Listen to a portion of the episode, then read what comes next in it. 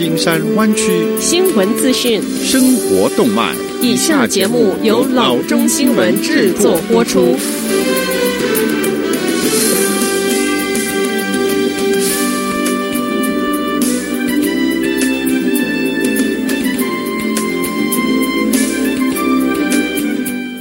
各位听众，大家好，欢迎来到老中广播电台的节目，我是君君。我们首先来关注今天的旧金山湾区地方消息。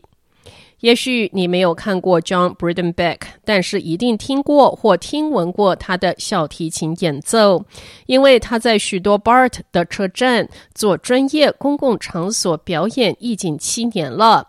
经常戴着一顶标志性的帽子，前面放着打开的小提琴盒，然后有一个小扬声器当伴奏，接受客人们的打赏。这七年中有六年他是做全职表演，直到二零一七年才是主要收入的最后一年。二零一五年，他对自己的收入做了分析，发现自己平均每小时赚三十八元四分。标准差为十六元四十一分。他说，有七成的时间是赚这个范围内。平均每一天在列车进出站之间，他演奏二到三个小时。一般日子里，每天往往可以赚一百元。Bredenbeck 说：“这酬劳比基本工资要好，但不是很多。这是一项体力劳动，是份辛苦的工作，而且你不一定总是得到报酬。虽然大数法则意味着你最终还是会获得相同的收入，但是有时你会度过几个很惨的星期。我要说的是，这可能是很多人因为压力和金钱放弃这种表演工作。”这的确会给某些人带来很大的负担。下则消息，在一个安静的 San Ramon 街区，一连串的入室盗窃案让一些居民急急忙忙去购买安全摄像头和警报系统。周六晚间八点左右，一家人回到位于 Asterbell Drive 的家中，发现屋内有窃贼。即使被撞个正着，嫌疑人依然不慌不忙，乘坐一辆等候的 Mercedes 离开。像 Patel 一家这样的家庭搬到这个街区，是为了他的林荫街道、整齐的家庭住宅和紧密联系的社区。但现在居民们关注的是一个新的问题。Curate Patel 说，他周六晚间到家时被吓呆了。Patel 表示：“我妻子跑出来说屋子有人，我去看了看，果然有人从后门闯入。三个人出来，走到一辆 Mercedes 宾士车上，然后徜徉而去。” Patel 说：“窃贼们把注意力集中在他妻子的衣柜上。当他报警之时，他了解到其他的邻居也成了目标。”我不是唯一的受害者，Patel 说。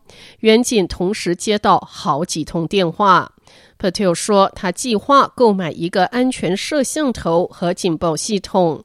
他的邻居 Nira Chirisha 说，他计划加强他已经拥有的系统。说真的，非常震惊，因为这儿从来没有发生过这种事情。Chirisha 说，San Ramon 是一个安全的地区，现在我得格外小心。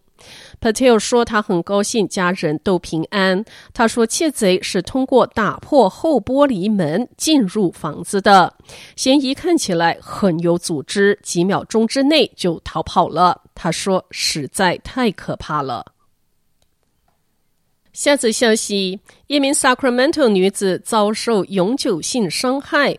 在使用一种亮肤霜多年之后，她现在已经无法说话或照顾自己。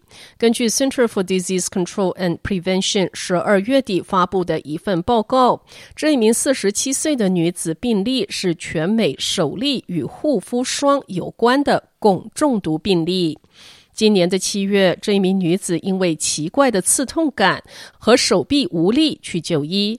两周之后，她因视线模糊、说话含糊不清，再度就医。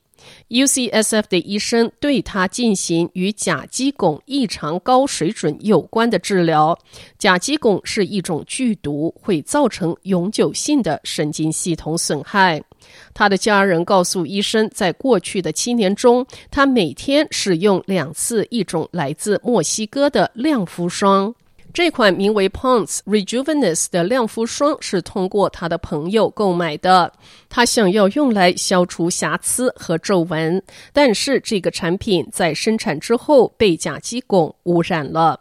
官员们测试了这种亮肤霜，发现它含有百分之一千两百甲基汞。这个含量的亮肤霜在美国销售属于非法行为。CDC 正警告公众这个健康的风险，同时在积极的筛查其他皮肤美白霜样品的汞含量。下次消息，在 San Mateo Talbot's Toyland 入口处的圣诞灯仍在闪烁。然而，这一家历史悠久的玩具店橱窗里还出现了宣布假期结束之际玩具店要关闭的横幅。一九五三年，由 Betty 以及 Link Talbot 创建 Talbot's Toyland，是这一座城市最后的一家玩具店。三万平方英尺，它也是加州最大玩具店之一。总经理 Keith Schumacher 对 KTVU 表示，随着消费者转向 Amazon 以及其他线上购物方式，业务变得更具挑战性，已经持续多年。特别是在关键的假日季节，利润受到严重的打击。即使知道这一家店即将关闭，仍有顾客在问总经理是否能与 Amazon 的价格相匹配。他补充道：“这一家中半岛玩具店通常上午十点钟到下午六点钟的日程安排，已经不适合家长们超负荷工作日的时间节奏。” Schumacher 告诉 KTVU，Talbot's Toyland 可能在一月或者是二月关闭，目前并不清楚什么店将会取代它。这家店经营了六十六年。好的，以上就是生活资讯。我们接下来关注一下天气概况。今天晚上湾区各地最低的气温是四十三度到四十六度之间，明天最高的气温是六十度到六十三度之间。好的，以上就是生活资讯以及天气概况。新闻来源来自 triple w dot news for chinese dot com 老中新闻网。好的，我们休息一下，马上回到节目来。